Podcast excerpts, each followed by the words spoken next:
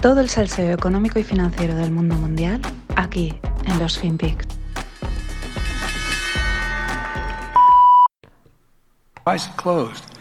Because for the last two weeks, because the moment it opens, it will be disbanded. You hear me? It will blow up.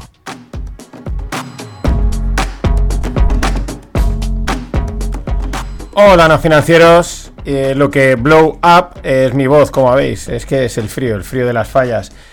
Bueno, aquí tenéis a Sleepy Biden diciendo que cuando el mercado ruso abra, pues saltará por los aires. Además lo suelta con mucho gang, ¿no? You hear me?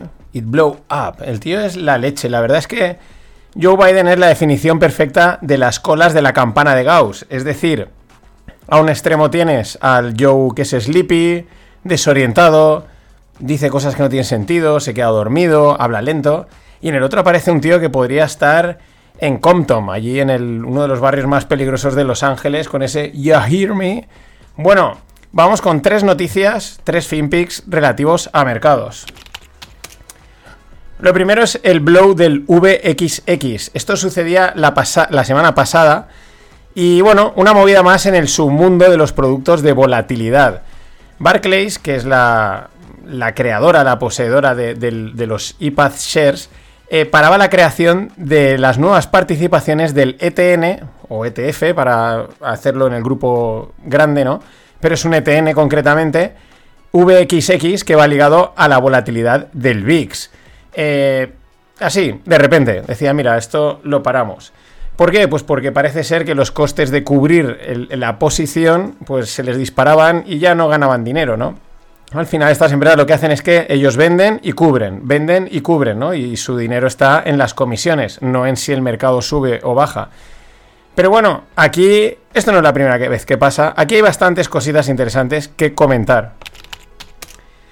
Lo primero, como nos podemos dar cuenta, la mayoría de los productos financieros, especialmente eh, los ETFs, ETNs, ETPs de productos complejos, como pueden ser pues el eh, la volatilidad del VIX, mm, diría también muchas materias primas, apalancados, cosas así raras que no suelen tener tampoco una liquidez muy grande comparada con el SP500 o el Nasdaq. Pues bueno, estos productos en realidad están pensados, estos y, la gran, y todos, ¿no? Pero en esto se ve más claro, están pensados para que primero gane dinero el emisor vía comisiones. Y cuando el que te lo vende, que es el emisor, no gana, el que crea el productito y dice, toma, he creado esto para ti, ¿me lo compras? Sí, pues ahí lo tienes. Cuando ese no gana, como este caso, porque los costes se disparan, pues se acaba el producto. Y da igual que tú hayas sido un fiel cliente durante mucho tiempo, hayas estado pagando tus comisiones, operando y tal, esperando a que llegue el momento en el que ese producto te pueda dar la pasta como toca. No, se chapa y arreando. Esto es una lección importante del mundo financiero. Dos, los productos de volatilidad están actualmente tan llenos de, gente, de especuladores, que es que ya no caben más. Lo comentaba Greg en el podcast el otro día.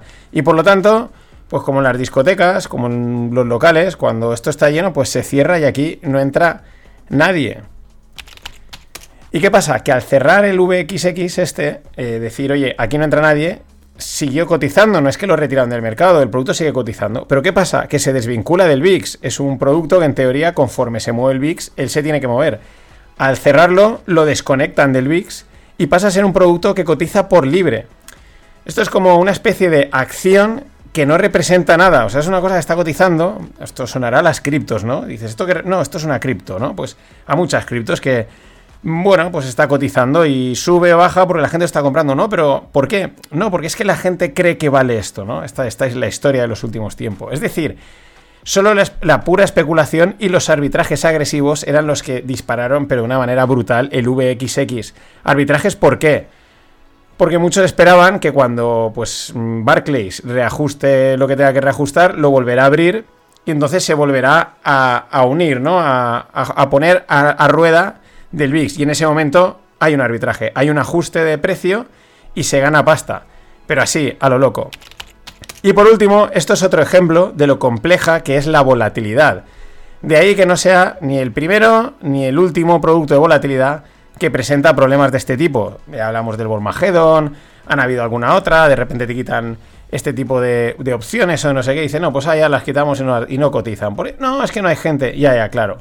A todo esto, si además añadimos que hay pocos productos y que cuando las cosas se ponen mal, como podemos estar ahora en momentos de mucha tensión, cogen y los quitan, los paralizan, los bloquean, les meten, les cambian las condiciones, pues claro, hay que seguir haciendo las coberturas estas, pero es que a ver quién confía en que llegado el momento estas coberturas funcionen como Dios manda. Si queréis un poquito más, una explicación más en detalle, os dejo un hilo, como no, en la newsletter. Bueno, más cosas. De blow a blow, o sea, de petada a petada. Seguimos para bingo. Y si hablamos de petadas al alza, pues es de recibo mencionar a AMC, la cadena de cines americana. Mm, la trayectoria de esta empresa en, en, el último año da para miniserie de, pues no sé, de HBO, de Netflix o de lo que queráis. Porque empezó, bueno, estaba claro, con todo el tema de la pandemia, no, no abrían los cines, petada, pero bueno, de repente, meme stock, disparada al alza, gamma squeeze por aquí, bla, bla, bla. Cuando eso se acabó, dijeron, tenemos que seguir. Y entonces pasaron a apostar por NFTs y criptos. ¿Por qué? Porque así mantenían el hype de la cotización. Es lo que ha pasado en el último año. Eh, tú decías que hacías algo en Bitcoin o en criptos y entraba el dinero, pues, oh, sí, sí, para arriba, todo para arriba. Pero es que ahora ya el movimiento que han hecho es espectacular. Ahora, eh, AMC ha comprado, o ha invertido, mejor dicho, en una minera de oro en Nevada. Minera de las mineras de toda la vida. Nada de minería cripto, no, no, de la, podríamos decir, de la de picar con el pico y sacar eh, virutas de oro. Ya no se hace así, pero lo tenemos claro. ¿Qué empresa es? La es Highcroft Mining. Y claro, ¿qué pasó? Pues que esta, esta empresa tenía la cotización por los suelos. En cuanto se nació, salió la noticia, se disparó. Pero a lo bestia, al estilo de las meme stocks. AMC comprará 23,4 millones de acciones de Highcroft por 27,9 millones de dólares y quedándose así con un 22% de la compañía minera, que no, una buena participación. Pero lo mejor es la justificación del CEO de AMC, un tal Adam Aaron. Dice, nuestra inversión estratégica eh, ha sido anunciada hoy y es el resultado de tener identificada una compañía en una industria que no está relacionada con la nuestra, evidentemente, y dice, y que aparece, parece estar en una situación muy parecida a la de AMC hace un año. Esta gente ya tampoco se corta, o sea, ellos van a directamente y dicen, mira, estamos especulando, ¿no? O sea, es lo que hay que decirle al amigo Adam Aron. No, no confundas al personal, es decir, no es strategic investment, investment es speculative investment estáis metiéndole, pues mira, vamos a pampear esta acción, nos sacamos dinero, igual dentro, igual dentro de una semana han dicho que han vendido las acciones porque se han dado cuenta que qué hace una empresa de cines invirtiendo en una minera de oro, y con esa excusita igual, pues han sacado su dinerito. Este es el mercado, amigos. Y vamos a cerrar con un tercera petada al alza. En este caso, otra también que pasaba, pues hace semana y algo. Pues claro, eh, estamos en un mercado en el que los activos no petan hacia abajo, petan hacia arriba. Eh, se trata de un metal mm, industrial llamado níquel. ¿Qué le pasaba? Pues en un momentito saltaba de 20.000 dólares la tonelada a 100.000 dólares la tonelada. Es verdad que era un momento de plena tensión, de mercados, de la guerra, etc. Pero vamos, en menos de lo que canta un gallo, pues imagínate, casi es multiplicar por 5 el valor. Claro, este movimiento pillaba a un chino productor de este metal que pues, produce a lo bestia, pues con posiciones cortas, ¿no? Que lo que suelen hacer los productores físicos, pues van al mercado, se ponen cortos, se apuestan a la baja y así cubren precio y hacen, pues eso, estabilidad financiera en teoría. Pero ¿qué pasa? Le pillaba la contra, pérdidas de 12 billones. ¿Qué sucede? Pues que ante tal petada, ninguna de las dos partes podía hacer entrega y cumplir con los contratos, porque no se nos olvide que en los mercados, además de especular, eh, pues se intercambian bienes, ¿no? El, un mercado de níquel, pues alguien puede entrar y especular con el precio, con el valor, con el contrato, pero luego hay gente que sí que está intercambiando un contrato de yo te voy a dar níquel y tú me lo vas a pagar. Que era este, er, este era el caso. Bueno, como ninguna de las dos partes podía hacer frente a esos compromisos, el organizador del mercado es el que debe de dar contrapartida el agujero era tan gordo que LME, que es London, London Metal Exchange, es decir, el, organizador, del mercado de metales, el, único que hay en el mundo actualmente o el principal, pues tampoco podía hacer frente a las obligaciones. ¿Y qué hace? Pues decide deshacer las transacciones, revertir el mercado, es decir, en las últimas 12 horas aquí no ha pasado, no ha pasado nada. Todo lo que ustedes han intercambiado lo deshacemos y así todos contentos. No nos fastidiáis vosotros y no nos fastidiáis a nosotros.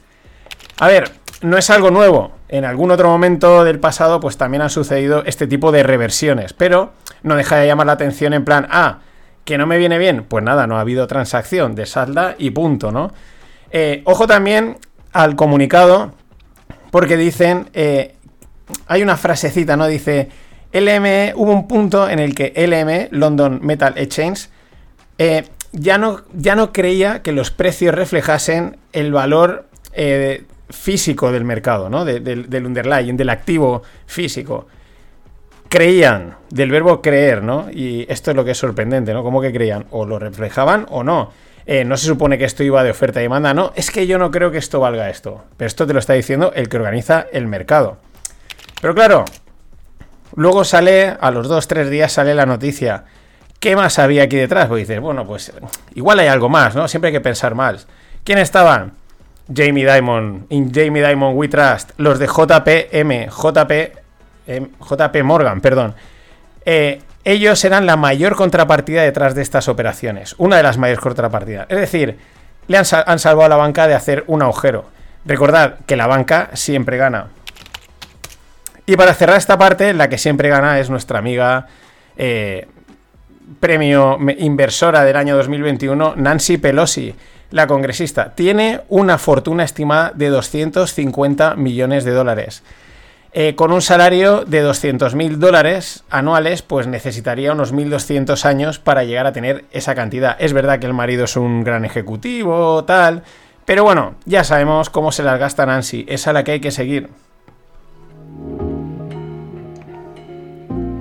Y bueno, eh, darle las gracias a Pedro Antonio, porque bueno, no va a ir para caña, gilda ni petardos, esto va para licipainas para esta voz. Gracias Pedro, un saludo, que es que lleva desde el principio el tío. Vamos con Lotequi.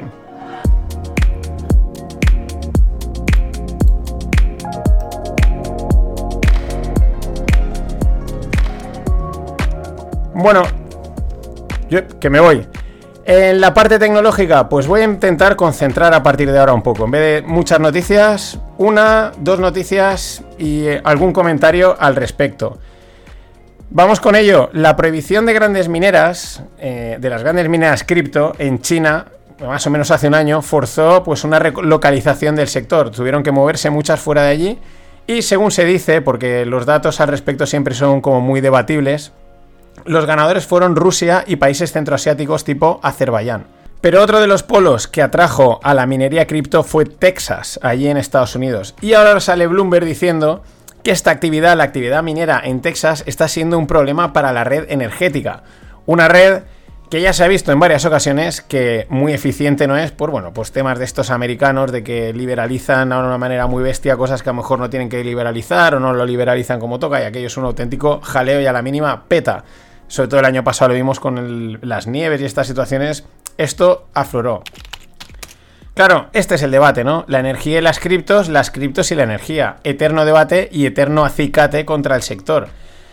Está claro que esto es muy relativo, son puntos de vista. O sea, es decir, muchos dirán que para desperdiciar la energía sobrante, mejor usarla en minar cripto. Vale. Otros utilizarán datos porcentuales favorables y relativos a la producción y consumo global para así justificar la minería. Vale, aceptamos barco, sí, siempre puedes encontrar el porcentaje que te es favorable, el que quieres explicar lo que tú quieres. Es verdad que para tirar energía, pues para eso minas. Pero tampoco podemos negar que los incentivos, pues yo diría que tampoco es que estén todo lo alineados que deberían. Es decir, al final para la red eléctrica, en muchos casos, mm, este tipo de actividades es una sobrecarga innecesaria y simplemente fomenta la producción de energía solo para minar criptos pues porque da más dinero, ¿no?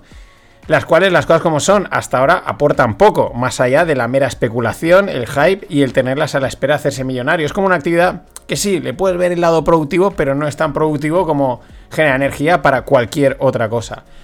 Aunque las cosas como son, es un juego de mercado, es un oferta y demanda. Y donde gano más por la energía que produzco, con lo cual, pues allá donde ganas, mejor vas. Pero, ya digo, se desalinean desde mi punto de vista en, general. Y repito, si fuese únicamente los excedentes energéticos o de proyectos de nuevas fuentes de generación, estaría y está de cine. Hay casos, ¿no? Oye, pues vamos a hacer un proyecto de em, el volcán este de El Salvador, pues esa energía, venga, pues nos ponemos a minar y así tampoco la desperdiciamos. Pero claro, mm, sabemos que luego las cosas se acaban yendo de madre y no, y no, y no acaba siendo totalmente así. Pero bueno, en cualquier caso, hay debate to the moon. Nada más. Hasta mañana. A ver si tengo mejor voz. always look on the bright side of life. Always look on the light side of life. You know, we are at an inflection point, I believe, in the world economy. Not just the world economy, in the world. It occurs every three or four generations as one of them, as the uh, one of the top military people said to me in a secure meeting the other day, 60, 60 million people died between 1900 and 1946. And uh, since then, we established a liberal world order, and that hadn't happened in a long while. A lot of people dying, but nowhere near the chaos. And now is a time when things are shifting.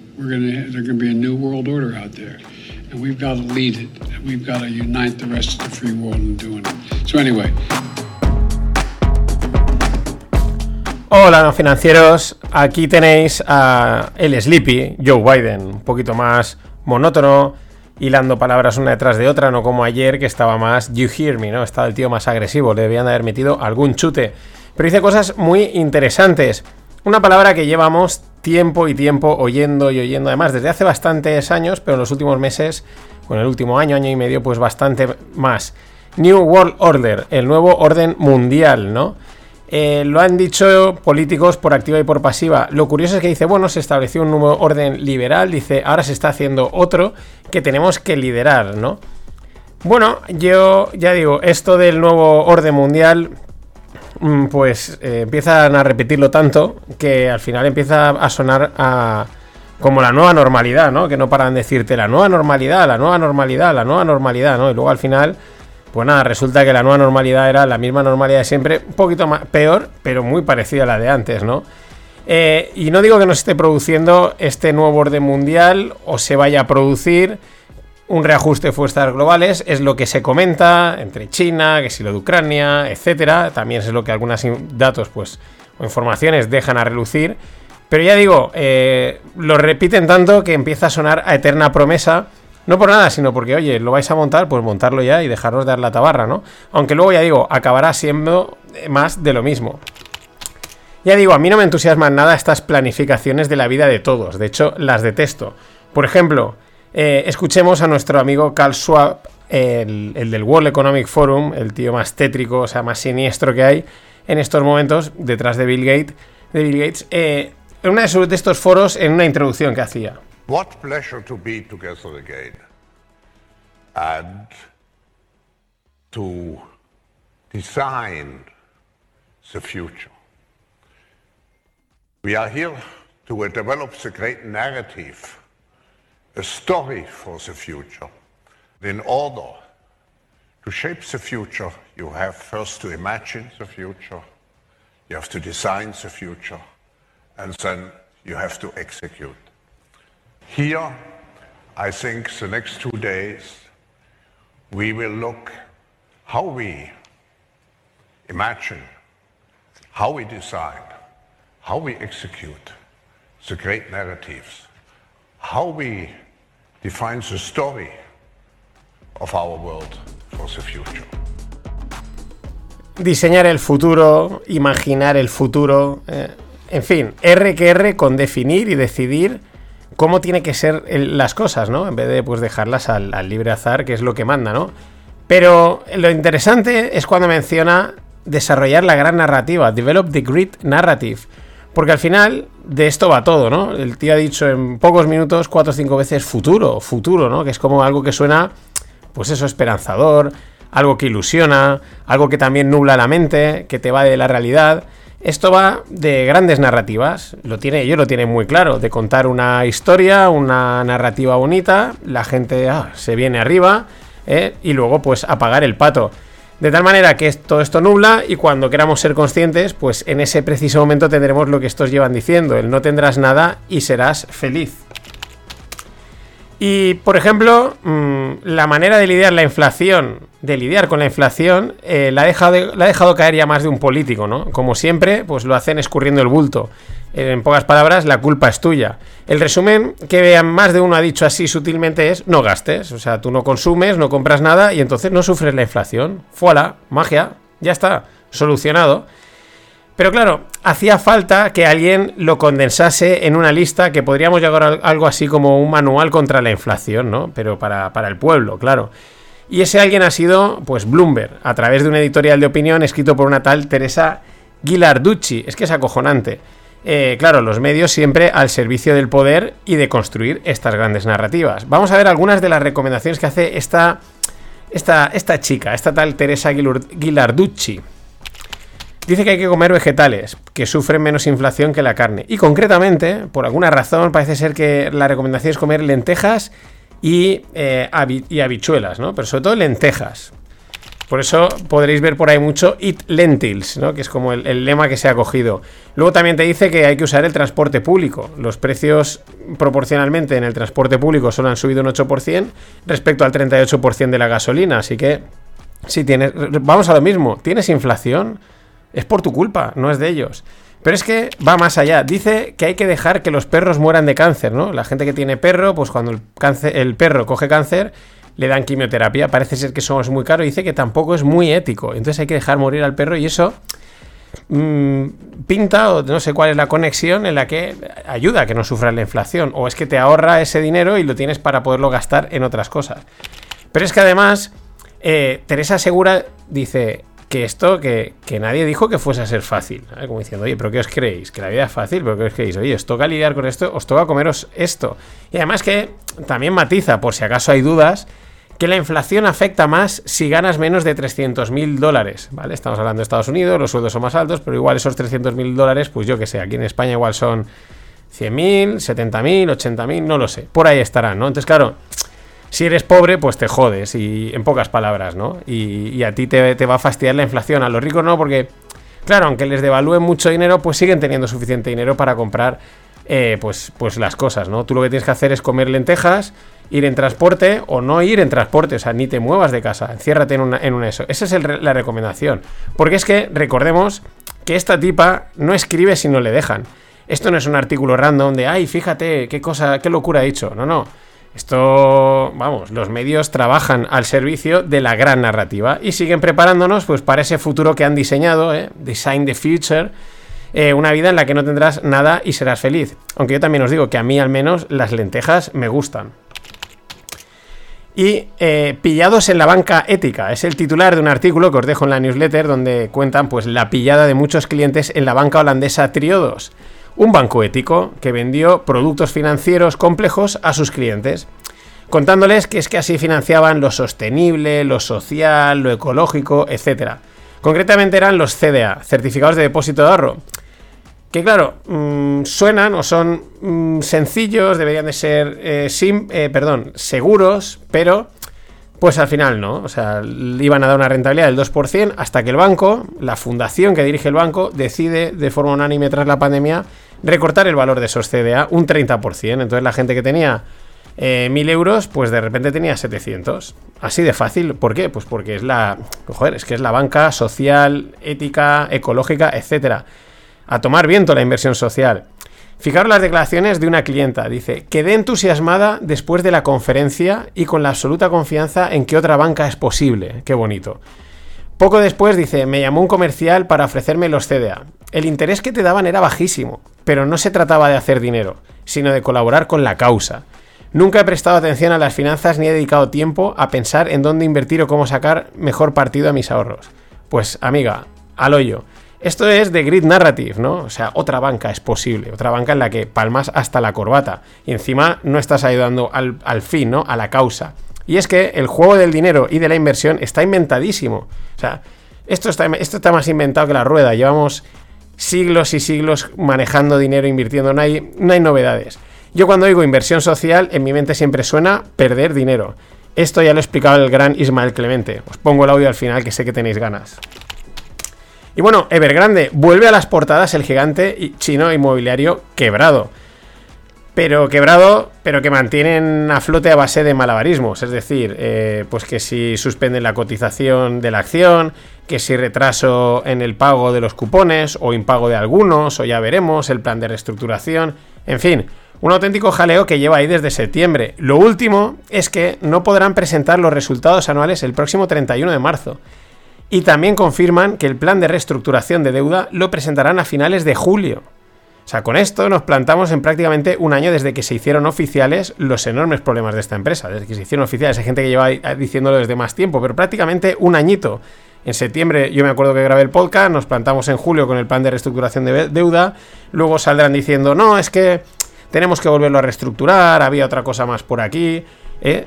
Otro detalle, hasta el 31 de marzo no van a presentar los no pueden presentar resultados. ¿eh? Imaginaros, esto es muy normal todo, imaginaos el lío, el pitote que hay ahí para que no puedan presentar resultados. O hay un pitote que no saben ni cómo presentarlo, o hay un agujero que es que mm, es inviable presentarlo. Recordemos que son 300 billions de deuda, de los cuales oficialmente, eh, oficialmente solo 22,7 billions están fuera de China, solo 22.000 millones. Solo porque mucha gente dice que realmente hay mucho más, hay mucha más mierda y está todo interconectado, lo cual es lo lógico. En fin, yo creo que estas bolas son insalvables. Aunque visto lo visto últimamente en los mercados financieros, puede que hasta sea factible con un, convivir con un muerto así de grande como si nada.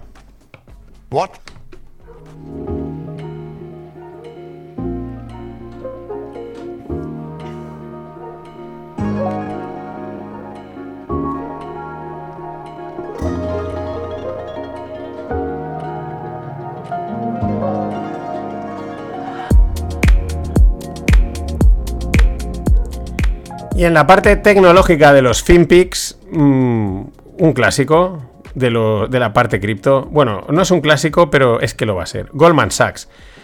Goldman Sachs ha hecho su primera operación OTC de opciones cripto. Vale, ¿qué es el OTC? Es el over the counter, es decir, en lugar de ir al mercado e intercambiar el producto que sea, lo hacemos por detrás. Yo te llamo, quedamos, mm, intercambiamos el producto y eso es over the counter, por fuera de mercado, ¿no? Eh, la operación la han realizado con la firma de activos digitales Galaxy Digital, que enseguida han salido a vender que esto es una maravilla, bla, bla, bla, todas estas cositas. A ver, Goldman reabrió su mesa de trading cripto en marzo del año pasado, justo en el pico del mercado. Luego vendría otro, pero justo en el pico. En el pico ellos reabrieron la, ellos abrieron la mesa. Qué casualidades, señores. Bueno, recordemos que esta gente gana dinero en las comisiones, no en la dirección del precio, que esto es una cosa que muchas veces nos olvidamos. Ah, esto Goldman está entrando, sí, está entrando, pero va a comisionar por todos los lados y le da igual lo que el precio haga. Yo me imagino que la jugada habrá sido algo tal que así, ¿no? Galaxy acude a Goldman para que le cotice la opción. Le dice, oye, me cotizas esto, que yo me imagino que lo normal es que sea una opción de cobertura, una put lo normal. Pero bueno, podría ser también una call. Oye, yo necesito esto, tú me lo cotizas.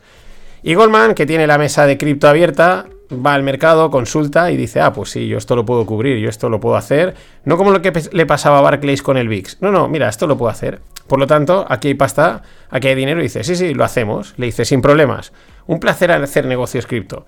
Le habrá metido un buen rejón, una buena comisión, un buen spread eh, y más siendo OTC. Y ale, a funcionar. Eh, los grandes bancos están cada día más metidos en esto sin que nadie se dé cuenta. ¿Eso quiere decir que esto se va a to the moon? No lo sé. Más bien diría que el mercado se va a volver más complicado. Porque esta gente pues empiezan a hacer diferentes operaciones y este a lo mejor le ha vendido pero luego ha comprado en el mercado o ha comprado y le ha vendido y entonces ha hecho otra posición contra este y contra el otro. empieza a hacerse la cosa mucho más complicada eh, de, lo que, de lo que quizás ha sido hasta ahora. Y además, ¿qué sucede? Pues que como ellos están detrás, porque también están invertidos en no sé qué firma, están asesorando no sé quién, estos JPM, etcétera, pues en cualquier momento la convergencia que llevo diciendo mucho tiempo, la convergencia cripto-fiat, habrá sucedido de una forma casi inapreciable. No nos daremos cuenta, habrán sustituido el sistema financiero actual por el sistema financiero cripto, pero seguirán siendo los mismos de siempre. Le habrán cambiado un lavado de cara, tal, no sé qué, más tecnológico, más no sé cuántos. Ahora, ahora también somos éticos, sociables, etcétera, y nos habremos dado cuenta y las cosas, habrá habido una gran narrativa, pero las cosas seguirán en el mismo sitio. Nada más, hasta mañana. Os dejo con el audio de Clemente, que es que define a la perfección lo del Triodos Bank, pero es que a la perfección. Y la E es la que está ahora absolutamente en boga. Entonces, ¿Quién es el que más eh, celo eh, pone en la E a día de hoy? Los inversores. En concreto, eh, algún gran inversor, pues que tienen que, yo cuando trabajaba en un banco antiguamente, pues nos decían que, había que escoger un, un, theme y, entonces pues hablar todo el rato de ese theme para distraer la atención respecto de otras cosas. Entonces, pues hay algunos de los grandísimos inversores hoy en día han cogido como theme el environmental y están todo el día hablando de eso porque, coño, eh, es difícil de justificar en algunos casos que si una señora de Wisconsin ha puesto 100 pavos en Merlín y yo le pago de dividendo cuatro y medio, él se quede de comisión por gestionarle su 100, uno y medio, que es el 33% de mi dividendo. Entonces, claro, eh, eso como crea alguna pequeña disfunción, pues el tío tiene que hacer creer a la señora de Wisconsin que está, pero que está haciendo un gran esfuerzo por salvar el planeta, porque si no, si no, no le cobraría uno y medio cobraría menos, pero, pero por salvar el planeta, uno y medio. Entonces, eh, eso hace que algunos de nuestros inversores pues, estén especialmente cerriles ahora con el tema de la E y esto es una tendencia de toda la industria. Tú, delante de ese tipo de manifestaciones, tiene cero eh, sentido ponerte y decir, hombre, nos estamos pasando, estáis un poco locos, pero qué tontería, si esto tampoco es para tanto, porque te pasa la manifestación por encima y te dejan el suelo pegado como un chicle. Con lo cual, lo que tienes que hacer es decir, pues venga, pues yo también a la manifestación, ¿qué queréis? Environmental, pero si yo soy de pueblo, environmental lo que queráis. Was a simple verb, merely a part of speech used in everyday life.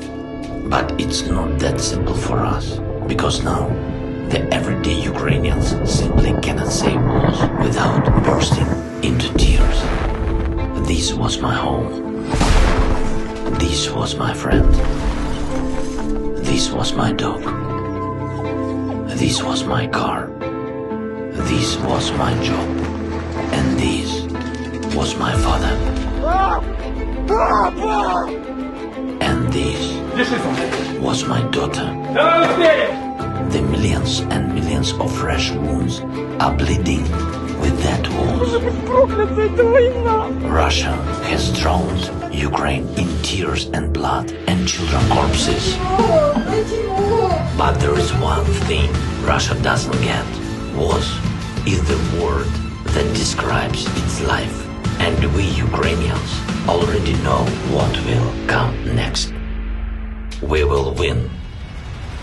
And there will be new houses. There will be new cities. There will be new dreams. There will be a new story. There will be, there's no doubt. And those we've lost will be remembered. And we will sing again. And we will celebrate anew. Yes, Ukraine was beautiful. But now it will become.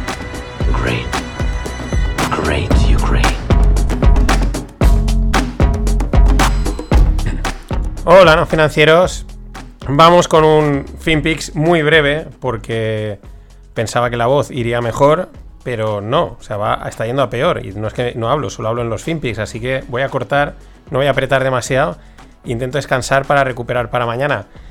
Pero como siempre tengo que poner algo, pues este vídeo de Ucrania en el que al principio dicen cómo eh, pues Rusia les está atacando y toda esta movida, y luego al final habéis visto ese cambio, ¿no? Que parece que la guerra hubiese acabado, ¿no? Como de nueva oportunidad, vamos a construir edificios, vamos a, renacer. Dice, pero si no acaba la guerra, o están reventando el país completamente, ¿no? Parece como una o una victoria o una derrota adelantada, ¿no? En, el sentido, si veis el vídeo, es que parece de, reconstrucción cuando la guerra es que aún no ha acabado. Es, sorprendente a mí me ha llamado mucho la atención. No, no tengo muy claro cómo interpretarlo. Si están ya anticipando, mm, pues eso, alguna, alguna derrota, algún pacto. Eh, no sé cómo puedes motivar a la gente cuando no ha acabado la guerra y está todo destruido. Porque si hubiese acabado la guerra, pues dices, vale, sí, vamos, venga, motivación, vamos a, a reconstruir el país. Pero es que si veis el último trozo del vídeo, os lo dejo en la newsletter, veis que parece un vídeo promocional de Ucrania. Una cosa sorprendente. En fin, no alargo más, que no, no debo. De todas maneras, mi, amigo Monty, Vicente Montaner, pues yo creo que el tío se ha dado cuenta, se lo ha lido y hoy me ha enviado pasta para, cargar de licipainas. Así que no va para gildas ni, ni, ni cañas, sino para licipainas y este tipo de cosas que en teoría ayudan a la voz. Gracias Monty, gracias a todos y a ver si mañana puedo darlo todo. Hasta la... Pues hasta mañana. Always look on the bright side of life. Always look on the light side of life.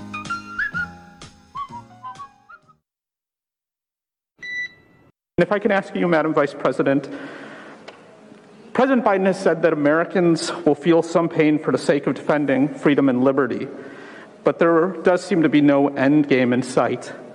How long should Americans expect? How long should we be bracing for um, this really sort of um, historic inflation and some unprecedented gas prices? Sure.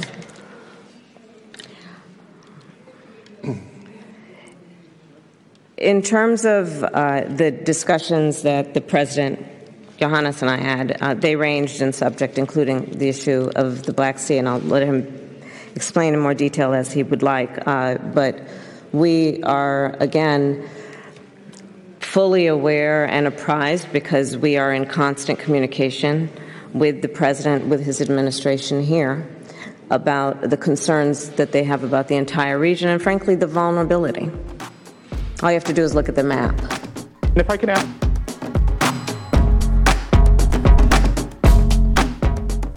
Hola, no financieros. Eh, aquí estamos, con la voz como está, pero a tope.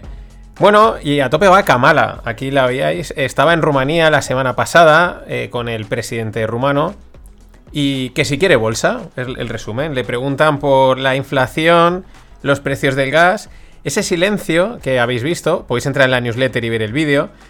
Es que ella mira al presidente, le preguntan a ella y ella mira al presidente rumano como diciendo, eh, esta pregunta va para ti. El otro, evidentemente, le dice, ¿no? Dice, ah, que es. Pone así la cara, ah, sí, es verdad, perdona, que es para mí, ¿no? Se queda ahí callada. O sea, ese silencio no es que estaba esperando, está.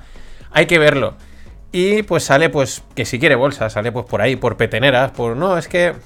La situación del, del Mar Negro, no sé cuántos, estamos mirando tal, pero no. Pero ni de rebote. O sea, es una de las cosas. Mira que esto alguna vez lo hemos visto en políticos, pero es es una de las más descaradas que yo recuerdo, ¿no? De, en, una versión diplomática de, bueno, pues parece que ha salido buen día, ¿no?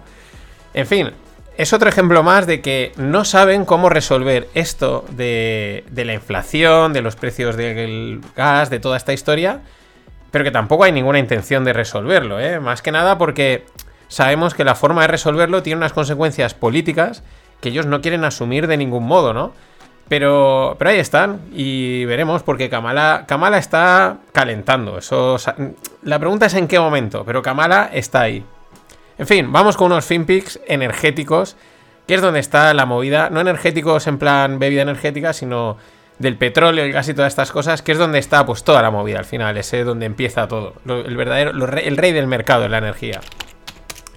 Bueno, pues con los precios de gas y petróleo máximos y sin ganas de bajar eh, pues las tensiones sociales y económicas van increciendo. No digo nada nuevo. Con este panorama, los gobiernos primero no han hecho nada, eso ya lo sabemos, y ahora empiezan a tomar medidas. Ahora, medidas llamativas para la parte del mundo en que vivimos. Medidas nada más y nada menos que tachan nacionalizaciones. Claro que sí, los burócratas encantadísimos. Es como decir, si es que esto es lo que realmente nos gusta, ¿no? El, comunismo eh, disimulado, ¿no? El estado, el estado totalitario, ¿no? Como, como estado, pero ahí eh, disimulado, ¿no? Con esa capita de, de, no, esto es un capitalismo, estas cosas. Fijaros, Reino Unido prepara nacionalizar temporalmente Gazprom, que es la empresa rusa.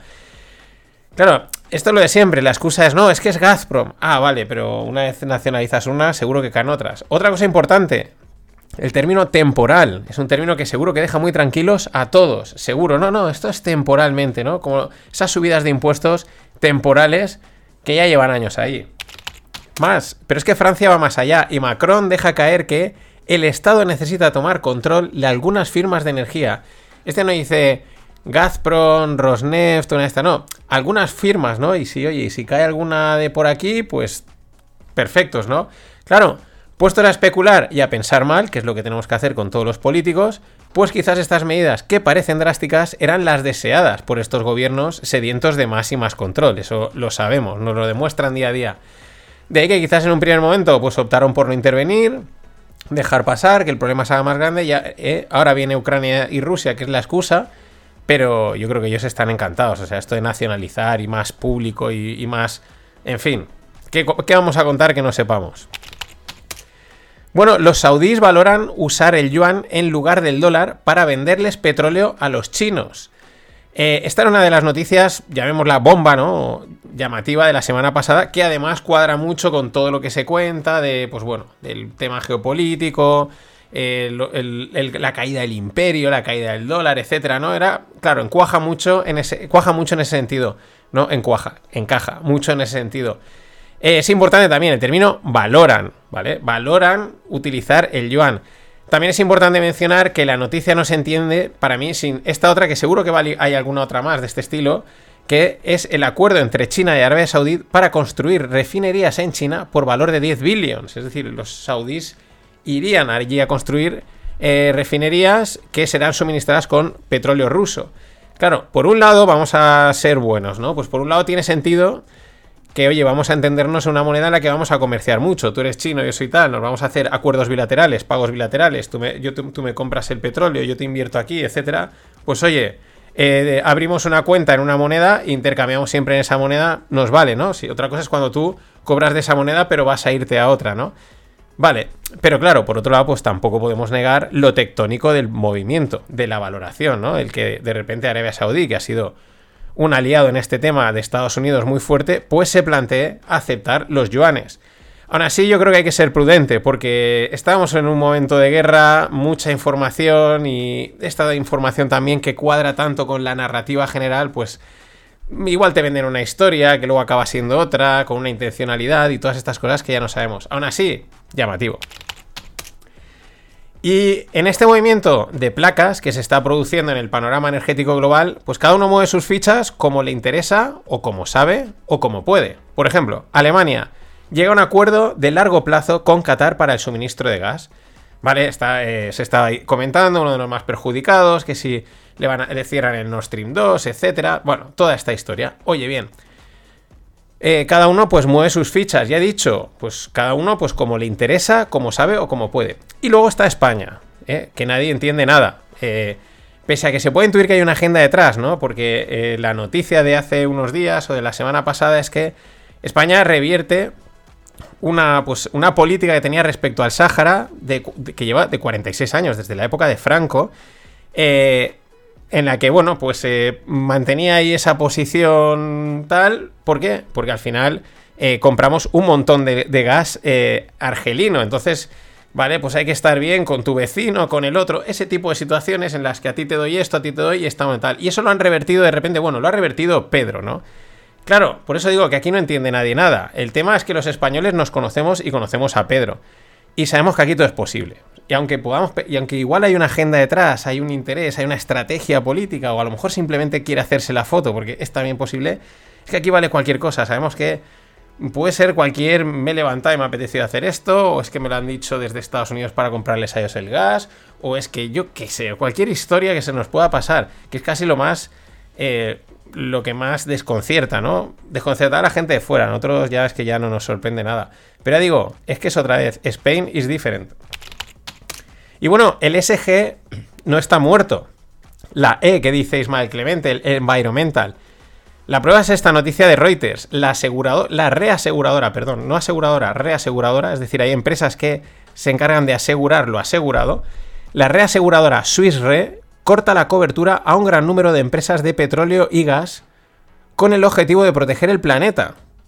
¿No querías caldo? Pues toma dos tazas. O sea, eh, los precios disparándose, mm, bueno, todo el panorama que hay y ahora estos ya dicen, no, pues nosotros mm, una recobertura, una reaseguradora, no te vamos a dar, lo cual eso pues se traduce pues en que suben más los costes, más problemas, más incertidumbre, aunque es verdad que con los precios que tienen, las que mejor lo están pasando son las petroleras, están ganando una pasta, ¿no? Pero vamos, que esta gente sigue la Agenda 2030, pero como locos y sin mirar las consecuencias. O sea, te corto, ¿no? Porque que así ayudamos, en pocas palabras es... Te complicamos tanto la vida porque estamos ayudando así al proteger al planeta. Eh, bien, o sea, los daños a corto plazo se pagan a largo. Lo que pasa es que te venden el largo de ya verás, lo vas a pasar mal y ya verás qué bonito es el futuro. No, no, no, esto no funciona así. Pero es lo que hay. Y vamos con la solución, que son los coches eléctricos.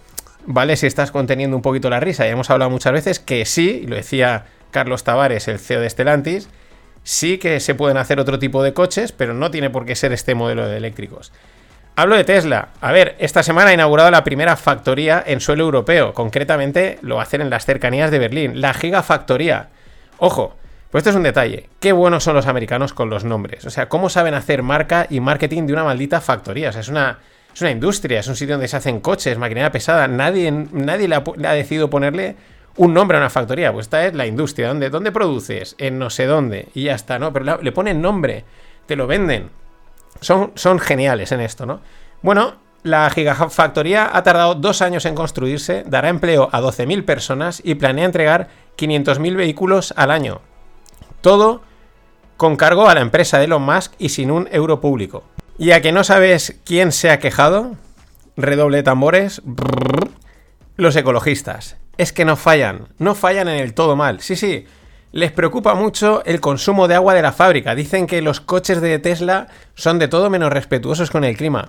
Que oye, que igual tienen razón, no voy a decir que no, igual los automóviles de Musk, esto es otra de las cosas que también se ha comentado, que al final esto tampoco es tan ecologista y toda esta historia. Si no digo que no, pero es que no hay forma de contentarlos. O sea, están. O sea, todo mal. Les molesta todo. Es acojonante.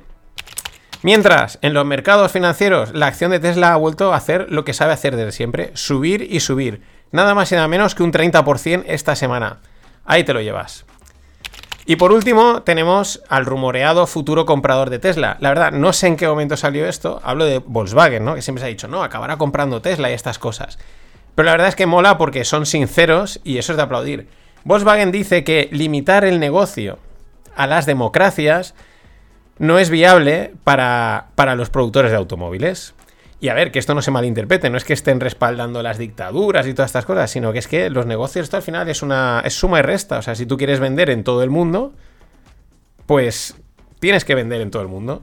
Y eso incluye países bonitos, países malos, países democráticos y países no democráticos. Oye, esto es de aplaudir.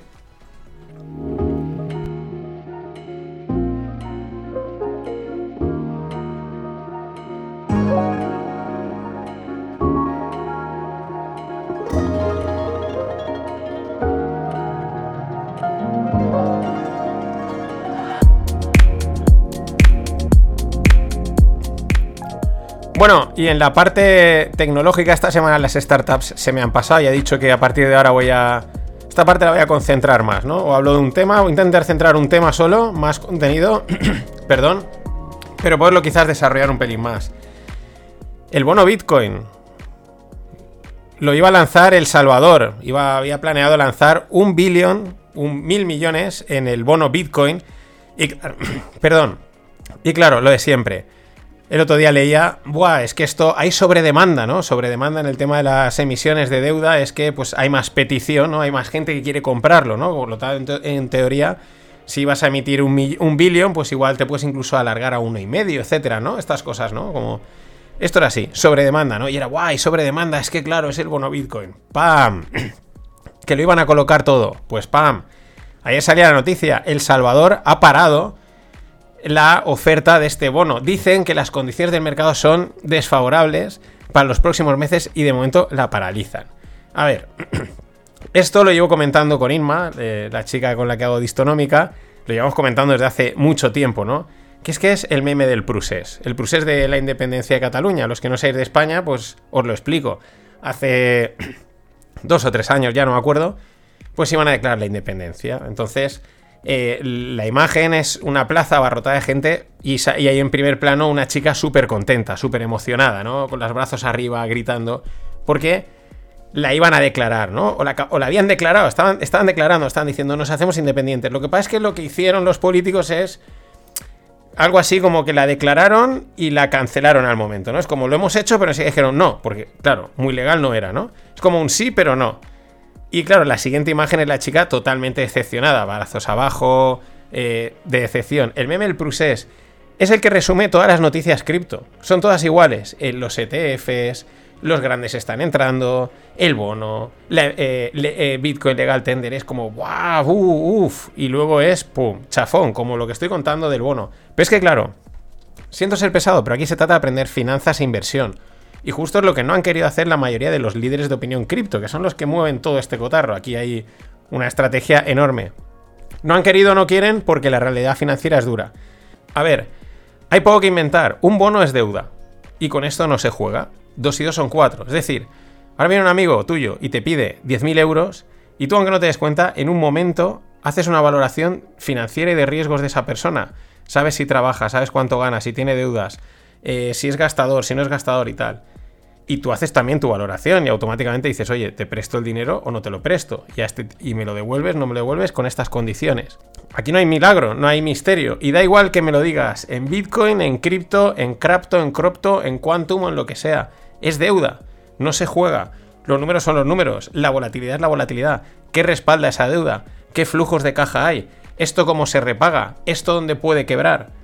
Entonces, cuando tú emites algo basado en un activo extremadamente volátil, en el que se intuye una extremada manipulación, y en el que lo que hay detrás es la promesa de la creencia de que esto llegará a ser la leche, o sea, una promesa de una creencia, es que es difícil, por mucho que te cuenten y te manten la narrativa, o sea, las finanzas son algo darwiniano, o sea, mm, es difícil reinventar algo que está, vamos, reinventadísimo. En todo caso, puedes mejorar procesos, sí, la tecnología, que las transacciones sean más rápidas, que se puedan hacer más transacciones por minuto, que más gente pueda hacer más cosas. Pero en los conceptos, lo que es una deuda, lo que es la oferta-demanda, lo que es comprar-vender, lo que es invertir, mm, una valoración, eso no se puede reinventar por mucho que se empeñen. Nada más, he salvado la semana en parte. Eh, hasta la semana que viene. Ladies and gentlemen, the weekend.